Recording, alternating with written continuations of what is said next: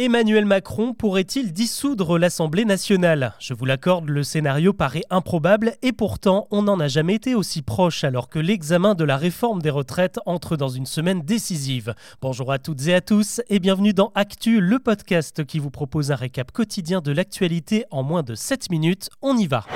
Imaginez un peu, nous sommes le lundi 27 mars, il est 20h et Emmanuel Macron prend la parole dans une allocution pour annoncer sa décision de dissoudre l'Assemblée nationale. Comment en sera-t-on arrivé là? Eh bien ça dépend de tout ce qui nous attend cette semaine.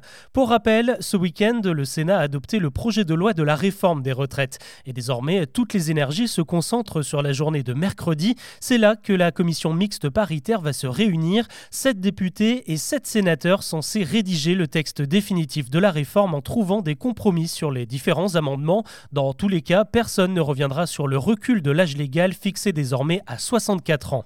Une fois le boulot le texte va repartir jeudi matin chez les sénateurs, puis à l'Assemblée dans l'après-midi.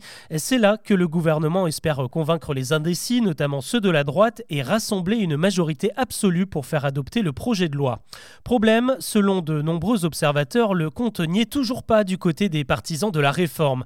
Depuis quelques jours, cette incertitude fait planer la menace du fameux article 49.3 pour faire passer le texte en force. Olivier Véran, le porte-parole du gouvernement, promet qu'il ne l'utilisera pas et en même temps, il affirme qu'il ira jusqu'au bout pour sa réforme. Il faut dire que c'est une stratégie extrêmement risquée. Si vous avez écouté l'épisode que j'avais consacré à la motion de censure, vous savez qu'une telle motion peut être dégainée en cas de 49-3. Ça veut dire que le gouvernement mettrait sa légitimité dans la balance. Alors admettons que le texte est refusé par l'Assemblée et que ce fameux 49-3 arrive dans les discussions. Encore faudrait-il qu'un parti de l'opposition fasse adopter la motion de censure. Elle a besoin de deux tiers des suffrages exprimés. Le souci, c'est que la NUPES ne veut pas voter une motion du Rassemblement national et que le RN, de son côté, ne veut pas voter une motion de la gauche. En revanche, selon certaines sources relayées par BFM, des élus LR de la droite donc seraient en train de préparer une autre motion plus rassembleuse avec une partie de la gauche et du centre. Celle-ci, en revanche, aurait toutes les chances d'être votée. Pour rappel, une motion qui passe, c'est une démission du Premier ministre et de son équipe dans la foulée. Encore faut-il que le président de la République accepte la démission. Et c'est là qu'arrive notre scénario catastrophe, une dissolution de l'Assemblée nationale et un appel aux urnes pour élire de nouveaux députés.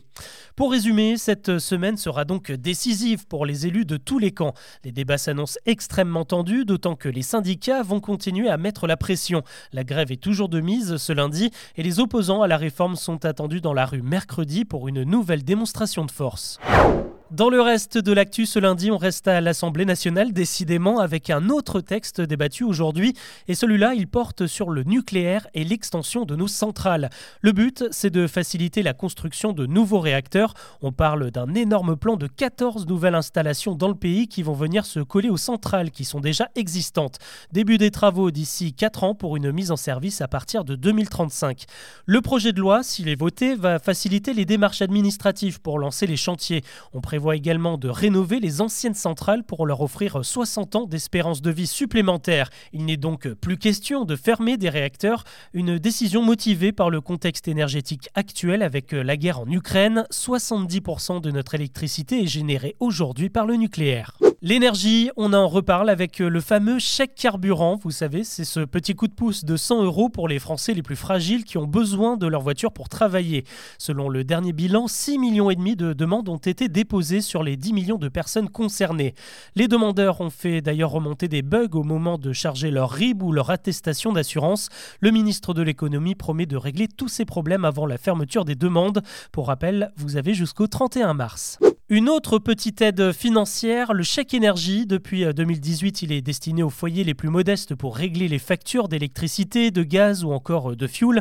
Là, il n'y a aucune démarche à faire, ça dépend de votre revenu fiscal de référence. Eh bien, on apprend aujourd'hui qu'il sera envoyé automatiquement à partir du 21 avril. Près de 6 millions de ménages sont concernés. La somme pourra aller de 48 à 277 euros selon votre situation. Du nouveau, si vous êtes des habitués de France 2 ou de France 3, à partir de ce soir, les deux chaînes vont effectuer un petit changement dans leur bulletin météo. Ils vont être rebaptisés Journal de la météo et du climat et vont être rallongés de deux minutes. Le but, ce n'est plus seulement d'annoncer le temps qu'il fera demain, mais d'expliquer pourquoi. Il y sera beaucoup question de changement climatique, des conséquences du réchauffement sur notre quotidien, comme la canicule, la sécheresse ou les inondations.